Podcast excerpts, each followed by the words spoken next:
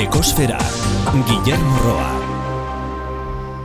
Ospakizunak askotan kaltegarriak dira modu batera do. Estera, kontu larria da, batez ere, ospatu nahi baduzu kaltegarritasun falta.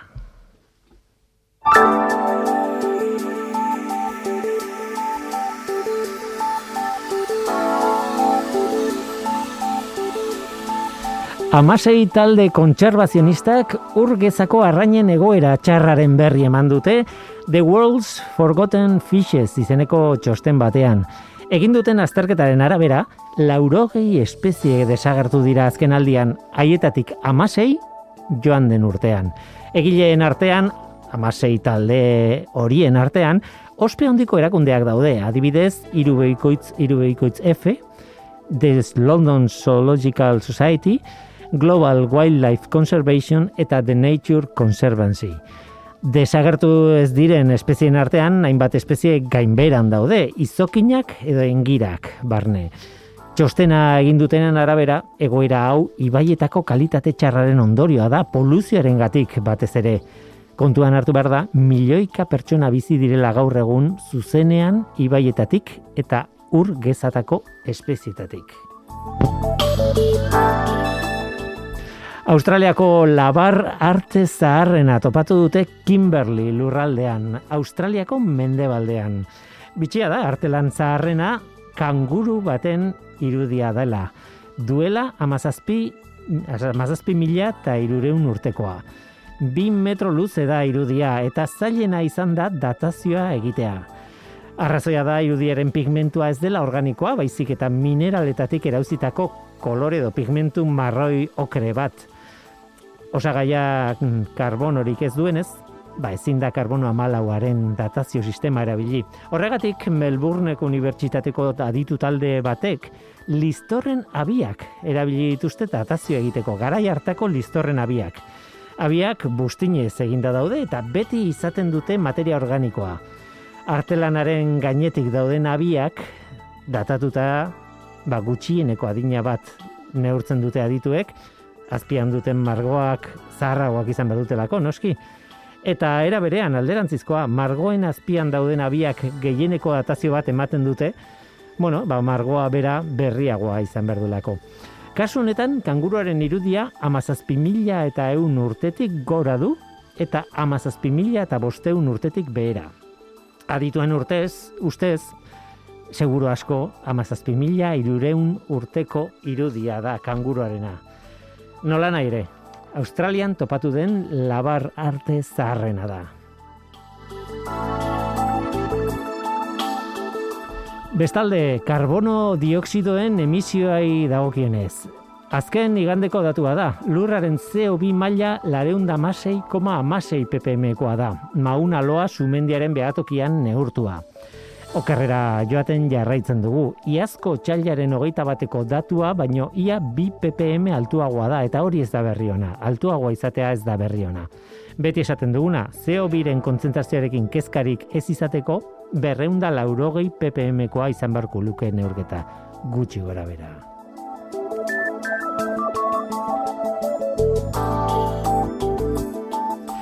Gaurko saioan hemen ekosferan Nafarroragoaz. Nafarroa oinezeko jaiek izaten duten impactuaz hausnarketa egiten dutenen gana. Impactu hori, orekatu nahian sortu zen, oinez basoa izeneko proiektua eta lehen edizioa 2000 eta bederatzean ospatu zuten. Arbizuko Nafarroa oinezekin batera.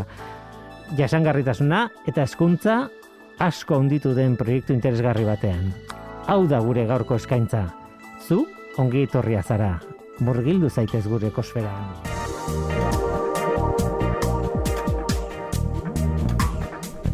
Ekosfera, Euskadi Gratian.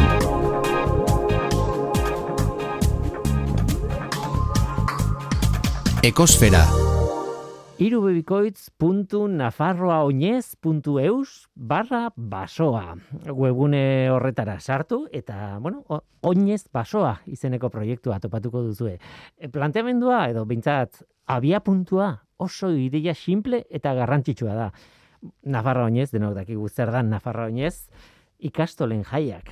Ba, basoan eta natura noroar eragiten duen impactua ikusita, ba, ea modurik ote dagoen, edo zegoen, garai batean, eredu jasangarri batera jotzea.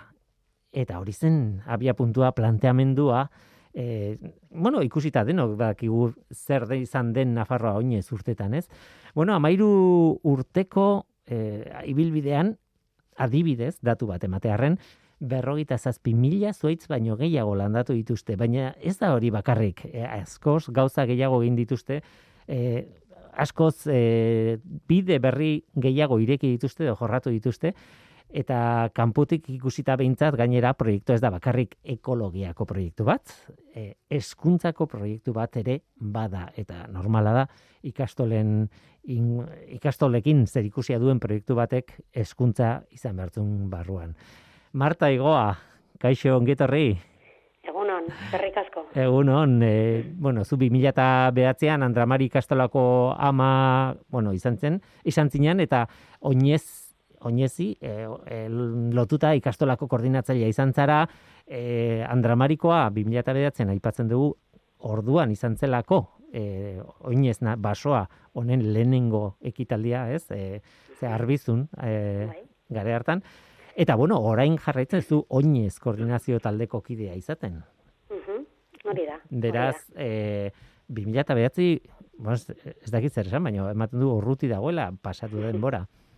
bai, pasada, bai, bai, bai. Eta uste baino azkarrago gainera.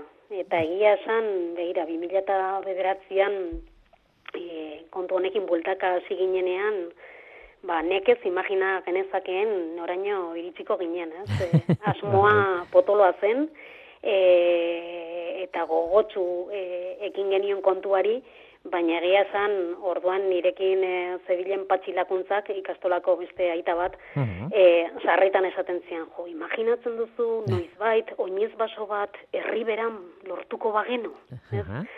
Eta, bueno, pues batez, biditu, gaur egun, eta orduan, ba, ba bai, ibilbidea oparoa izan da. Luzea, e, e, lan izugarri egin dugu, baina egia esan oparoa eta, eta bueno, ba, ba benetan pozgarria, ez? Mm. Urtez urte, nik da, apuntatuta ditudan e, e, urteroko, uh, bueno, ez dakit, bertxioak edo urteroko hitza ez aitateatzen orain, baina lehenengo bai. izan zen arbizun, bai. gero tafaian, tuteran, bai. zangozan, bastanen, sartagudan dosilan, bai. lesakan, altxasun eta tuteran. Tuteran daukat, azkeneko... Tuteran arge, arkeda zen. Argeda zen, hori da, argeda zen, bai. Argeda zen, bai, azkeneko uh -huh. argeda zen, bai, hori da. E, bai, bestela, errepikatuta dago tutera, baina horregatik da, eh, argeda bai. zen egintzelako ez bai. nola baitez. Bai, eta, bai, hori da. Uh -huh. eta, eta horrek esan nahi du, e, horietan guztietan bakoitzean landu dela edo e, lana egin duzuela oinez basoarekin eta gauza asko daudela bidean, ez? Bai.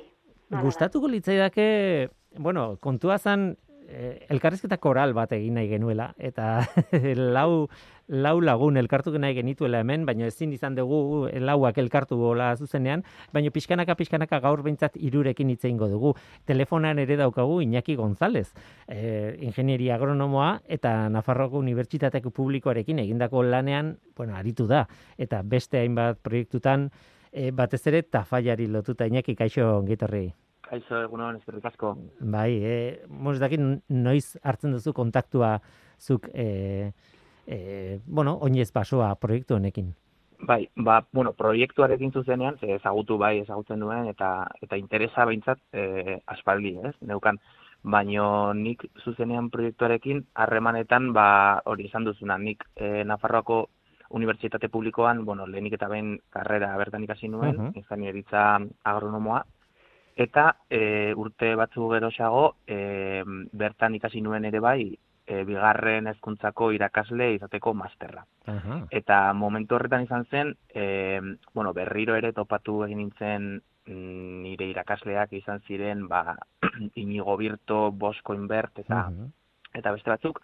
Eta hauek, ba, sartuta zeuden, e, gehien bat tafaiako e, Monteplanoko oinez basoaren proiektuan, eta eskaini zidaten beraiek e, ba, nolabait bertan sartzeko aukera hori nire masterreko e, trabajo de fin de master edo ditzen dena bai. e, beraiekin burutzeko ba, gai horren inguruan. e, hainbat hainbat e, lan burutzen ari ziren beraiek eta ba hor e, enkajatu zezakeela mm, hori trabajo fin de master bat egitea eta ba hori nire ezagunak zirenez lehen dikan karreratikan eta bueno, baita ere behar zuten euskalduna zen ikasle bat eta uh -huh. ba eskaini zaten nire eta hor izan zen e, nire sarrera edo lehen, lehen da biziko harremana.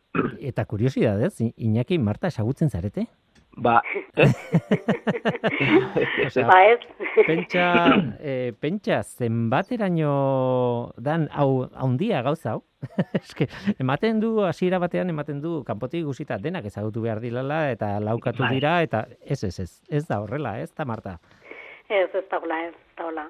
E, kontua da, ba, bueno, nik e, guk harreman ez edo zuzena inigorekin e, izin dugu, inigo e, birtorekin, e, um, maikan eginko nuen kontaktu berarekin, e, inakik zioen bezala e, tafallako oinez basoaren arira, eta hor duz gerozik, ba, ba, bueno, hor zenbait esku hartze egon dira, eta, eta bai, inigorekin e, hartu emana etengabekoa izan da.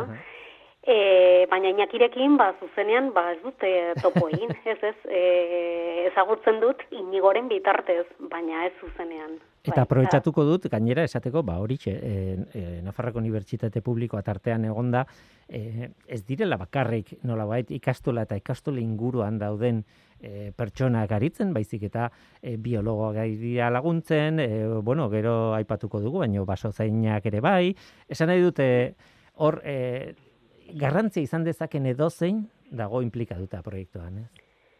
Bai, eh, azken finean begira, eh, oinez basua da, Nafarro oinezen, zuka ipatzen zen bezala, oine, eh, Nafarro oinezen baitan sortzen eta garatzen denekin benazta. Eta tokian tokiko proiektua da, eh, eta baditu mm, bi helburu, ez nagusi. Batetik, eh, ba, ba, Nafarro oinez urtearen antolatzaile den ikastola laguntzea, eta gero bestetik ba, ingurumenaren eta eta euskararen berreskurapen prozesuan ba nolabait ere eragitea, ez? Eta e, tokiko proiektua izanik ere, guk beti esaten dugu baduela dimentsio unibertsal eta parte hartzailea, ez? Mhm. Eta hor, ba, oinez basoa e, proiektuarekin egin dugun bidea aztertuta, ba, ba hori, begibistakoa da, zuka aipatzen duzun hildotik, ba, eunaka lagun eta amaika entitate, hmm. enpresa, udal, elkarte, eta bar bildu ditugula, ez? Eta horrek ematen dio, e, hain zuzen ere, pues, e, dimentsio unibertsal hori, ez? Eta, eta hmm. ireki hori. Eta ondo dago hasieran aipatu dena, esan edut, abia puntua izan zen, e, bueno, Nafarroinez mundiala da, jaialdia ezagutzen dugu, eta bar, baino, impactu bat dauka naturan, basoan. Eta horteik aurrera, ba, azten zarete pentsatzen nundi jo. Bai, bai, ideia, bai, ideia sortu zen 2008 garren e, urtean. E, orduan jaso ikastola zen, Nafarro zen e, e, antolatzaile. Zizurrekoa. Et, Eta, bueno, ba, e, guk normalean, e, oin Nafarro zilotuta, e, badira ekimen batzuk egonkorrak direnak, errepikatzen direnak, ba, arte erakusketa, arte oinez, e, txikiak handi ekimena, e, eta gero, badira, e, ikastola antolatzaileak e, prestatzen dituenak, ez, urteko jarduerak edo ekimenak edo esaten diogunak. Eta hori, pues, kombinazio horrekin nola baitere sortzen da urtea beri begirako jarduera edo, edo e, ekimen plana. Eta e, jaso ikastolan horretan ari zirela, ba, ba bueno, e, ikusi zuten ba, oinez urteak e, nolabait ere eragiten duen e, ekologia inpaktu hori murriztu beharra zegoela, ez? Oinez urteak eta batez ere oinez egunak utzitako aztarna ekologiko hori gutxitu egin behar zela. Eh? Eta hausnarketa horren arira ba, planteatu zuten e, oinez e, basoa sortzeko aukera hori. Eta hortik abiatzen da. E, kontu polita da, gainera, ze kontuan hartu dituzue aztarnak, ba, ondakinak eta abarta, baina baita ere kontuan hartu duzue zenbateko CO2 surtzen den, e, horrelako gauzak eta eta horrekin guztiarekin zer egin liteken planteatu duzue. Hori oso polita da. Bide batez, e, 2000 eta hogei eta 2000 eta hogeita bati begiratzen badiogu, Bai. E, COVIDaren egoerak nola eragin dizu? E, ez dakit, e, sekulakoa izango zen? Bai, bai, bueno, Nafarro oinezi lotuta, bai, izugarria, ze, bueno, e, azkenean e, ez gara egoera honetatik e, at geratu, ez? Ba, ba e, mundu guztiari eragin dio, eta modu berean, ba, ikastolen jaiei ere, Orduan, bueno, gure kasuan, e, zera, Lizarran, ba, joan den urtean ja, egoera zein zen ikusita, ba, irabaki genuen, e, e, gure esku zegoen guztia egingo genuela, beti ere indarrean e, zeuden arauak eta e, betez, baina arke ikusi genuen hasieratik ja e, zailtasun ugari izango genuela ba, urtea garatzeko eta eta oinez eguna bera ere ez. Orduan, bueno, ba, zenbait kontu landu ditugu, eh, arte erakusketa esate baterako antolatu genuen, baina gauza gutxi gehiago, eh, mm. ia bertan bera utzi beharra izan ziren, eh, pues hori, jarduera programa eta ekimen eh, programa hori. Eta orain, bi eta hogeita, batari erreparatuta, bueno, pues eutxi diogu berriro ere, eta orain, ba, bueno, gure jarduera programa nola baitere egokitu egin dugu egoera e, e, berria hartuta, eta eta hortxe gabiltza, eh? eta horien artean ba oinez basoari ere e, eutsiko diogu eta bueno, izan ere ekin diogu ja, eh? Orduan, bueno, ari gara, ari gara. Iñaki, guatzen salto egitera, 2000 eta marrera okerrez banago, ez? Ta faian izaten da e, Nafarra oainez, eta hor hasten da nolabait, ez banago oker, e, tafaiako baso baten monitorizazioa intzuzen ere. Zer da? Hori da. Zer da hori? Ba, begira, e, tafaiak oinez lasoari dagokionez, Monteplanoko e, eremuan ezarri zen Oso, e, oso egoera berezia da bertan gertatzen dena, ze izan ere, e, basoa, ba, bueno, hainbat amarkadetan zehar, lehorreko zerealak ekoizteko erabili izan zen herri lurseil batean e, ezarri zuten, bai? Eta e, bi, beste bi lurrere ditu ondoan, alde batetik orain dikan ere landatzen jarraitzen den e, lursail bat, esan genizaken, ba, oso oso basoa ezarri denaren oso oso antzekoa, bai, oso ezagugarri antzekoak dituena, eta e, bestaldean, ba, badaukagu ja e, ondo edo e, zeharo eratutako baso zahar bat, ez? Orduan, esan genezake, alde batetik, badaukagula gure abia puntua edo jatorria izan dena, eta baita ere badugu nolabait gure helburua dena, ez? Ja baso ba, eratu bat, zahar bat eta bar. Eta hor tartean badaukagu ba nolabait e, segida ekologiko hori e, bizitzen ari den lursaia dela ba ezarritako oinez basoa. Bera, bai? Orduan egoera honek ba oso e, oso gora berezia sortzen du ikerketa lanak egiteko almen handia ematen duelako, claro. nola bai, iru lur zainateko konparazio zuzena egin daitekelako hor bertan, bai.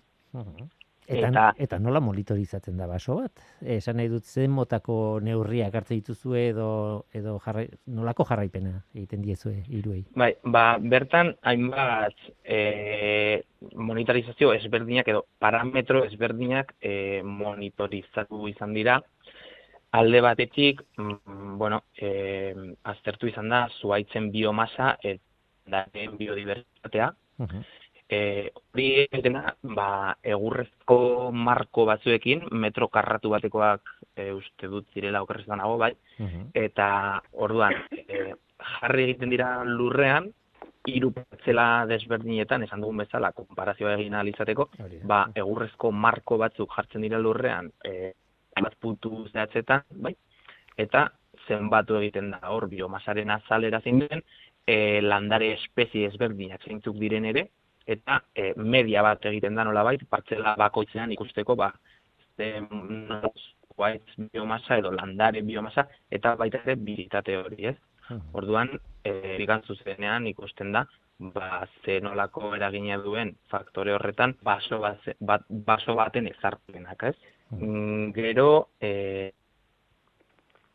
Claro, bi, bi mila eta marrean hasi zen kontua, okerrez banago, baina bai. hau ez da eteten dan proiektu bat, haizik eta eten gabe neurtzen den horietako bat. Eh? Hori da, hori da, urtero urtero, ba, hartzen dira datuak, eta datu horiek mm, aldatu egiten dira, eta e, aldaketa horien horietatik ere, ba, e, ondorioak atera, ez?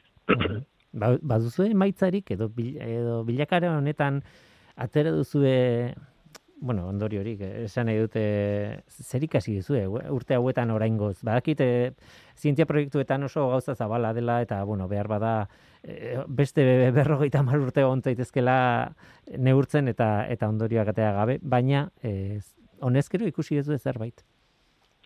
Ba bai, e, bueno, esan dizuetan e, nurketa horren arira zehazki, e, bueno, ikusi izan da nola, e, ba, landare biodibertsitatea handitu egiten dela pilo bat e, e, ja, baso bat esartzen duzunean, ez?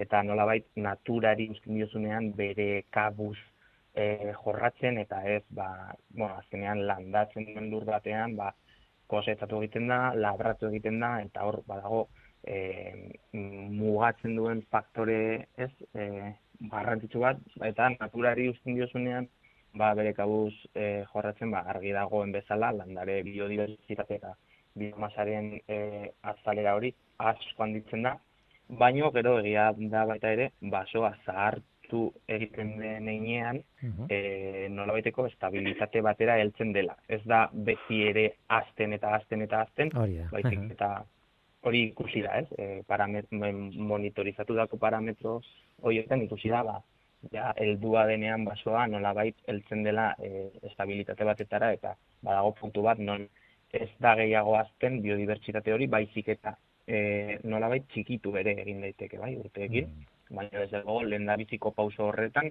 e, zerealak landatzeko lursail bat izatetik baso bat ezatzerako pauso horretan ba, ikaragarria da nola biodibertsitatearen e, zera nola handitzen den, eh?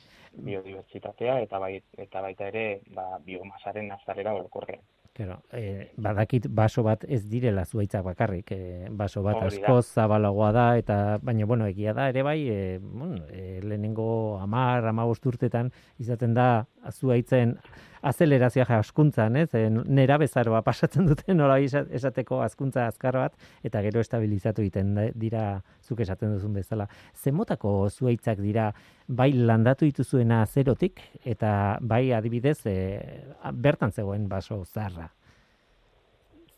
Ba, ze zuaitzak diren, orain momentu honetan, mm, ez dut oan, ez dakit, uh -huh. e, e, zerbeza bai, duen, bai izan ziren inaki uste dut arteak eta arkametzak jarrian dituen.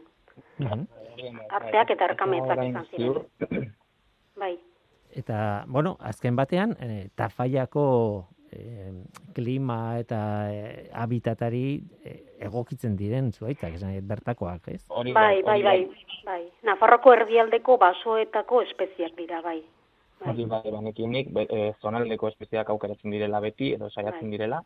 Uh eta kasu horretan ere eta gero ba zuk esaten duzuna, eh? E, azkenean eh zuaitzen lehen da biziko urteetan e, zer gertatzen da lur sail horretan, ba eh zuaitzak txikiak diren heinean, ba bueno, argia sartzen da eta orokorrean lur sail osoan zehar beste landare pilo bat azten dira. E, aukera hori daukatelako.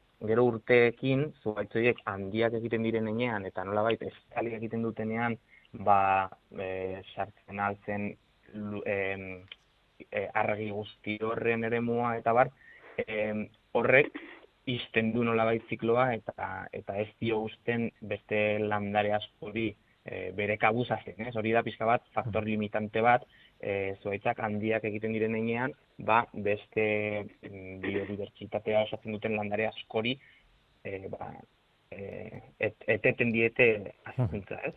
Hmm. Ba, esan diazu presaka zenbiltzala eta aldekin beharra duzuela eta eta ez dizut denbora askoz gehiago kendu nahi, baino gauza bat, bai, e, bueno, hausnarketa bat e, txikia, baldin bada ere, e, ikerketarako mundiala da esperimentu hau komatxon artean, ez, esperimentu berezi bada e, ingenieria batentzat, baina eskuntzan ere garrantzia handia duena, ez? Esan nahi dute inguruko, ba, umeek ikastolaak eta ikusten ari dira, bertan gertatzen ari dena e, urte hauetan. Bai, mm, izan ere, mm, niri ba, proiektuan sartzeko zera, e, eskaintza edo egin zidatenean, helburua pizka bat zen hori, niri inigo birtok e, eman zidan proiektu guztiaren berri, eta berak lehen da biziko aldiz kontatu zidanean guzti hau, hori zen ez, esaten zidan gure asmoa, bai, bada, datuak lortzea, bada, e, ba, ikerketa lan parte hartzaile bat bultzatzea eta bat, baino baita ere, bada, irakaskuntza metodologia berritzaile baten garapena, ez? Hmm. Eta nola bait, e, berak esaten zidan, e, hemen daukagun tesoro hau, ba, Hmm. e, ikasgeletara sartzea nola bait, ez? Edo ikasleak e, horretara gonbidatzea, eta ez bakarrik e, aktiboki parte hartzeko, pues, izan daiteke zuaitzak landatzeko, edo ezakite, ez? E, bertara joateko, disfrutatzeko, Mhm. baizik eta baita ere, ba, hainbat gai, klasean normalean ematen diren, DBH-en eta bar, ematen diren hainba- hainbat gai,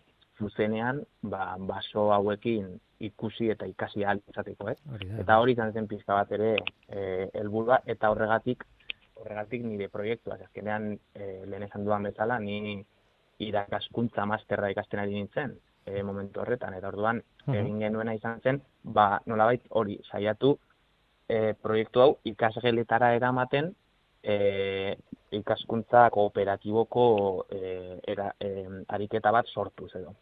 Eta proba egin genuen baita ere e, sortu genuen unitate didaktiko bat, puzle ariketa bat, puzle bada ikasketa kooperatiboko teknika bat edo, eta ariketa bat sortu genuen, eta DBH laugarren mailako eta faiako garzez de los fallos ikastolako klase batean, ba, lehen biziko proba edo egin genuen Mhm. ikasleekin, eta eta oso emaitza honekin egia esan, oso, oso pozik geratu ginen. Mhm. Polita da, e, natura bertatik bertara ulertzea, ez? Eta Bai. ikustea eta ulertzea.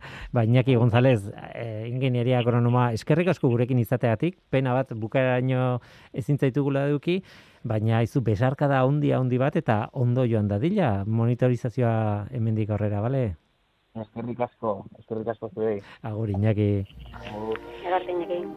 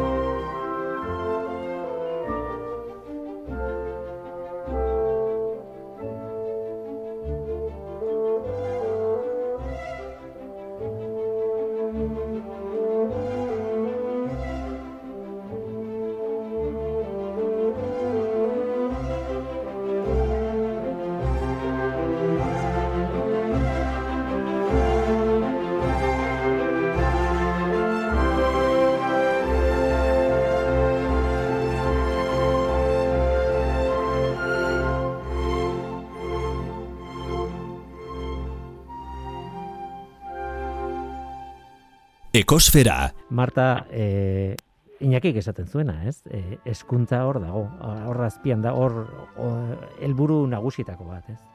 Bai, zarantzarik gabe. Guk hor, e, dena aipatzen izun, ba, oinez basoak zelburu dituen, e, eta bueno, egia da, e, e, urtetik urtera edo e, tokiko proiektu hori abia puntu e, gisa hartuta, ba, urtero nahi izaten dugula e, zenbait asmo zehatz bete, ez?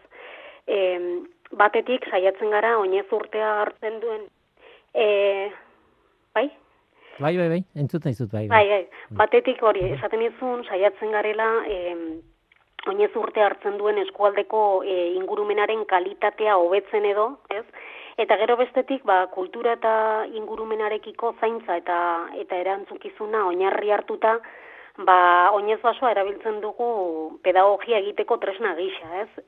Eta pedagogiari buruz e, ari naizelarik, e, bueno, ez dugu soilik ikasgelara mugatzen, eh? baizik eta hor guk e, pixka bat Nafarroinezek duen proiektzio horren bitartez gizartearengan eragitea ere bilatzen dugu, ez? Nolabait ere kontzientzia ekologikoa edo e, eragitea. Eh? Orduan hezkuntza bai, ikasgelari begira bai, baina baita ikasgelatik e, kanpo ere, ez?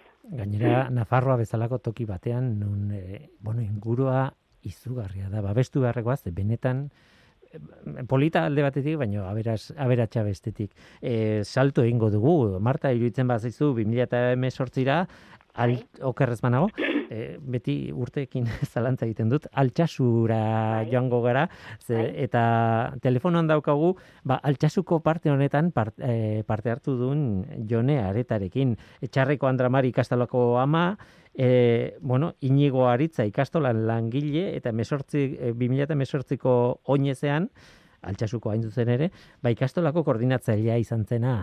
Jone, kaixon getorri? Egunon, egunon guztioi. Egunon, zer moduz? Unan, Oso ondo. e, zu zaudemen, bueno, tafaiako e, parte entzun dugu eta seguru asko e, edizio bakoitzak izan du nolabait e, ekarpen polit bat eta hitzein genezaken orduz eta orduz.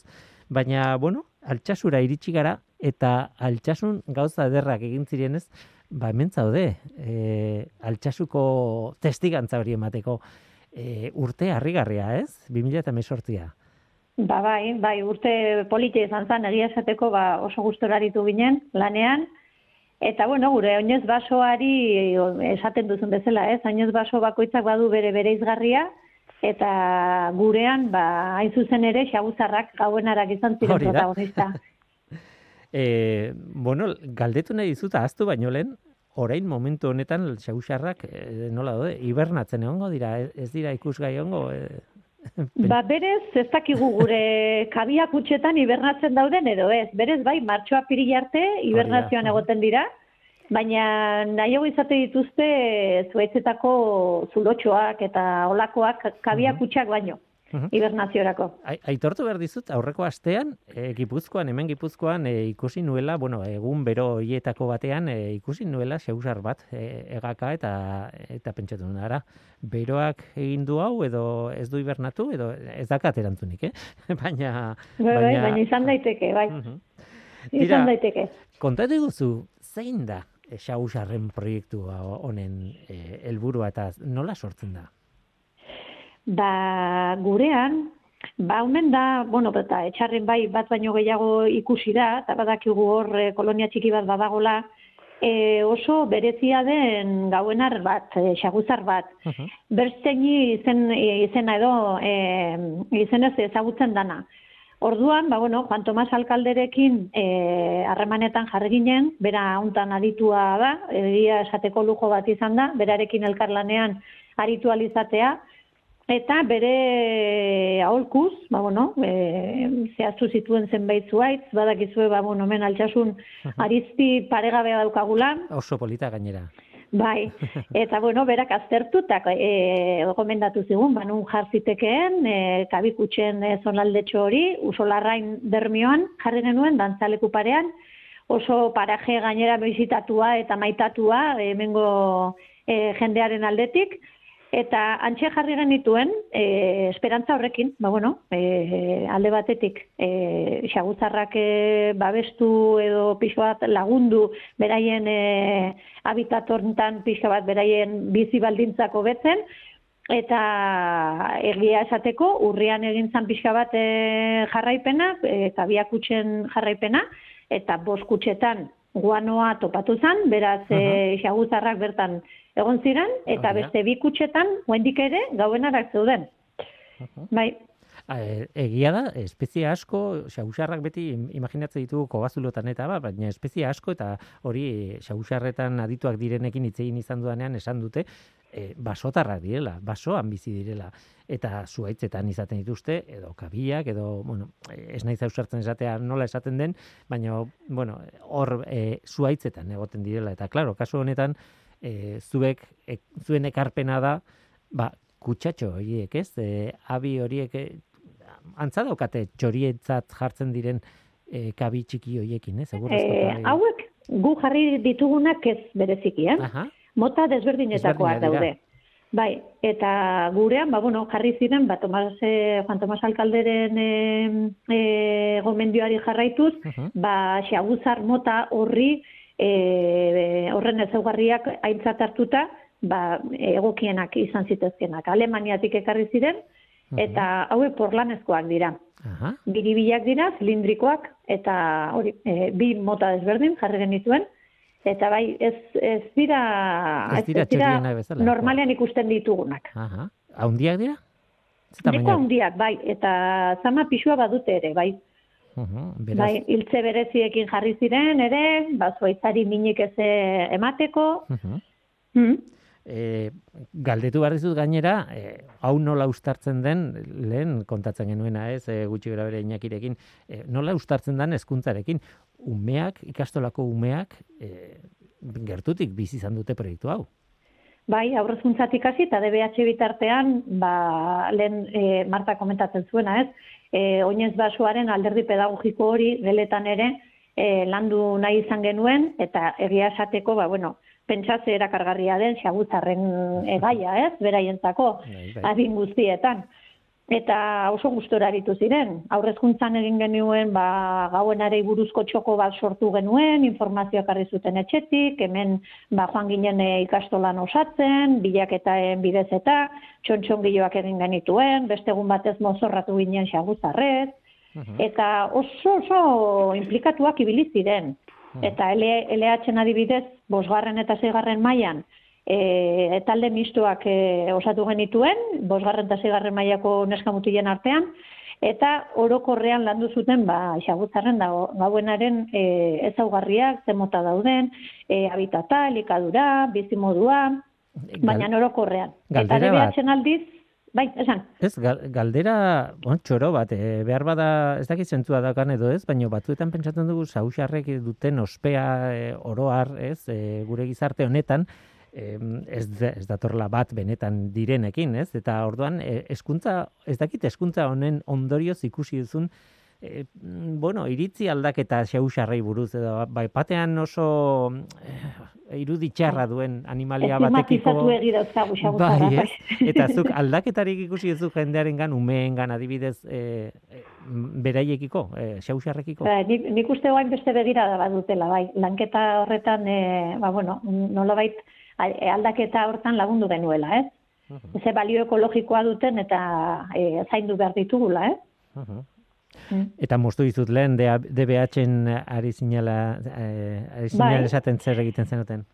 Ba, DBH-en eh, landu zuten bereziki eh, esaguzar mota hau, Beinstein buruzko panel bat osatu zuten, uh -huh. eh, oain jartzear dagoela pandemiaren kontua tartean zela denborarik eman etzigulako eh, egiteko, baina hor dugu, eh, lanean jarritzen dugu hortan, eta eta bueno, ekologia gaiari e, lotuta Mariana Palen biologoaren e, bisita izan zuten, itzalditxo bat eman zien, e, eta gero ba bisita bat egin zuten, basoan barna, bai San Pedroko Ariztian eta bai Usolarrainen, e, kabia kutxa jarri genituen dermioan ere, ba, bizitan egon ziren.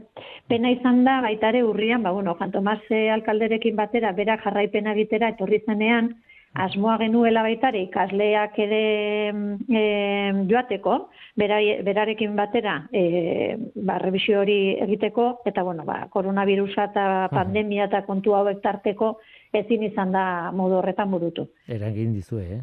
Bai, bai. Eta, bueno, e, esaten genuena ez, Euskalo hemendik aurrera oroar Nafarroainezen nola erengo duen eta eta oinez basoa proiektuan e, zehazki nola eragingo duen, baina bai. Orengo ez du itxura osonik, baina, bueno, berreskuratzeko e, gai bat da, azken batean, bon, tafaiarekin, tafaiako basoarekin esaten genuen, Iñaki Gonzalezekin, hau ez da, eten egiten den proiektu bat, xausarrena, baizik eta etengabe monitorizatu edo, bueno, behintzat eh, jarraitu egiten den zerbait, ez? Bai, bai, bai, azte hontan bertan larun batean, arbizuko oinez basoa, lehenengo izan zan, lehenengo oinez baso hortan ere txukunketa lanak eta oso lanak eta martxan eh, jarri dira, eta, bueno, oinez basoak eskatzen du jarraipen hori, ez? Hmm em, lau lagun genitu, nahi genituen izan, e, ezin izan dugu garra izeneko e, basozaina izan hemen e, gaurko programan, baina ekarriko dugu eta basoaren egoerari burzitze ingo dugu. Baina bukatzeko zuei bioi, Marta, e, Jone, eskatu behar dizuet, nolabait proiektzio bat aurrera, aurrera begirako proiektzio bat e, kontatzea zein izan diteken. E, hemendik aurrera, zer, badakit egoera oso berezia dela, eta, eta bueno, agian ez da erresa esatea bila bete barru nola ongo garen, baina, bueno, e, nola ikusten duzue, etorkizun urbila. Marta? E, bai, bueno, egia da, e, pandemiak lehen esaten genuenaren hildotik, ez, izugarri eragin digula guztioi, Eta, bueno, guk 2008 garren urtean ezin genuen, e, ezin izan genuen, nola baitere gure oinez basoarekiko genuen asmoa gauzatu, baina e, aurten ari gara. E, eta izan ere, gaur, hasi da, e, e, Lizarrako oinez basoa izango denaren e, landaketa edo lanak, gaur bertan hasi ditugu. Orduan, bueno, e, urtebeteko atzerapenaz baldin bada ere, e, guk ja proiektua definituta dugu eta horrekin eh, aurrera egingo aurrera egingo dugu.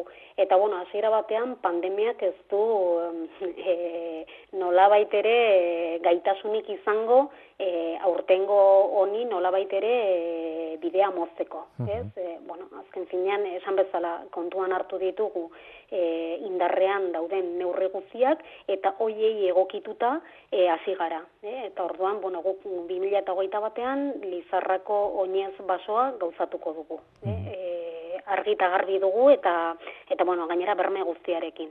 Mm Jone Bai, nik uste kontuan hartu behar dugula baitena, baitare pandemia goera honetan, basoak babesleku bihurtu direla, ez? Nola bait mundu guztiak orain asteburutan basora mendira jotzen du ez? Kanpora aizea oxigeno hartzera. Eta bueno hori probestu beharko genukela ere ez? Guk oinez basoan ba bueno zenbait gauza egin daitezkela gauzagarria dela martak zioen bezala neurri guztiak e, kontutan hartuz eta respetatuz baina bueno badago aukera ba oso berri ona da. Aurrera begira ari zaretela zalantzari gabe lizarrakoa eta aber eh, aurrera doan.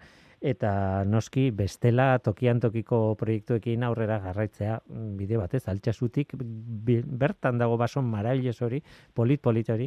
Eta zuk esatezuna ez? Oxigeno hartu behar da nun bait ez eta ez da bat ere tokitxarra oxigeno hartzeko Tira, ba, men utziko dugu, nahi duenarentzat gogoratu nahi dut, nafarroaoinez.eus barra basoa weborrian dagoela, Esan behar da ere bai, e, bueno, e, proiektua babestu nahi duenaren ere bertan badagoela informazioa, zuaitz bat babestu, edo egaztientzako eta sarrentzako abia kutsak ba, e, erosiz edo dirua jarriz e, erosteko, laguntzeko aukera badago weborrian, eta noski informazio guztia e, e, daukagu hor sartuta, ez? E, nafarraoinez.eus barra basoa honetan nahi duen erantzat, hor dago dena.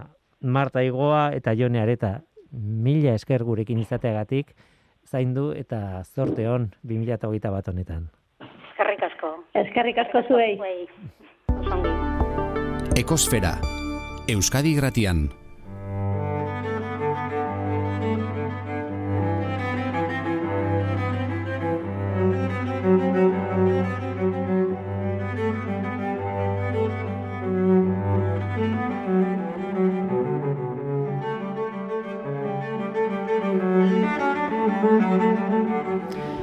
Tira, orain Ibaialde kanpainari buruz hitz egin behar dugu labur labur.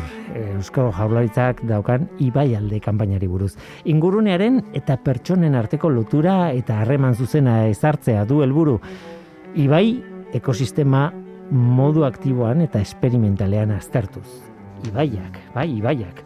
Horrek esan nahi du parte hartzen duten pertsonak edo taldeak ibaira hurbildu behar direla, zei bai, ba, bueno, bakoitzak eh, inguruan duena, ikusten dutena arretaz ikertu eta informazio sorta bat biltzen duen galdetegi erraz batzuk osatzeko. Bertan ibaiari buruzko datu orokorrak jasotzen dira.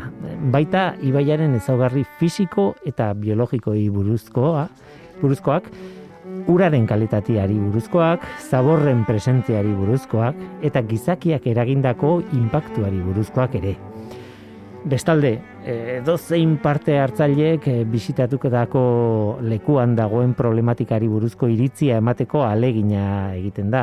Hori ere jaso daiteke alakorik balego jartzen du. Beraien beraien zean e, e, iragarkian ala jartzen dute. Alakorik balego problematik edo zein problematikari buruzko iritzia emateko aukera emango dutela. Era berean, e, bueno, ingurune naturala hobetzeko ideiak proposatzera eta edo neurri zuzentzaileak eskatzera animatzen da.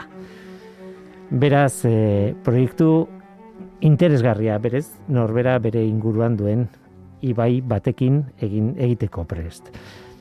Orain dago aukera, ibaialde kanpainan parte hartzeko aktiboki, martxoaren amabian eta amairuan, irten aldi bat izango da, nahi duenarentzat, salburuan, dakizue gazteiz inguru horretan dagoeneko lan egiteko materiala banatzen hasi dira eta kitak dauden bitartean ba, emango dira e, martxoaren sortzian emango dituzte fizikoki.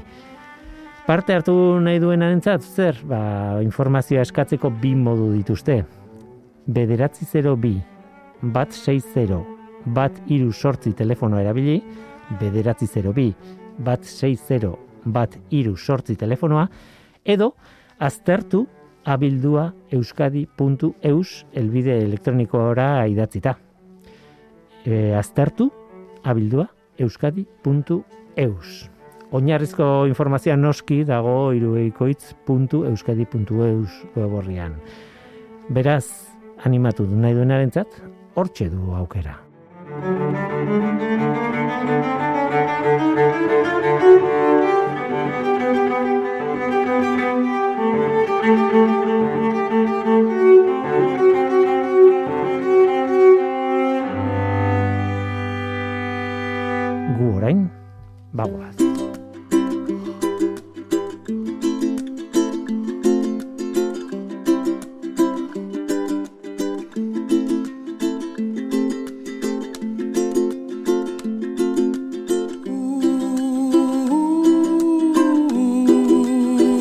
Hau izan da gaurkoa, oinez basoa proiektuko jendea etorri zaigu oso interesgarria Nafarroan egiten ari direna. Zorionak, bai, benetan lan oso polita eta oso didaktikoa.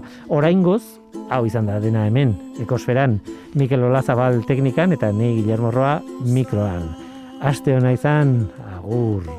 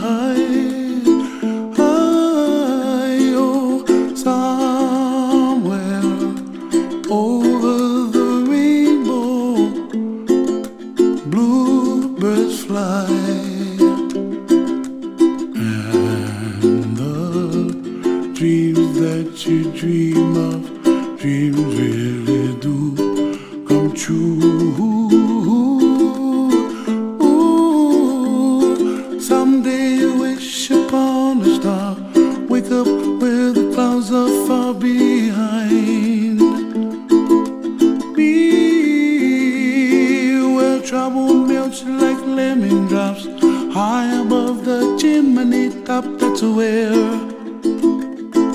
you find.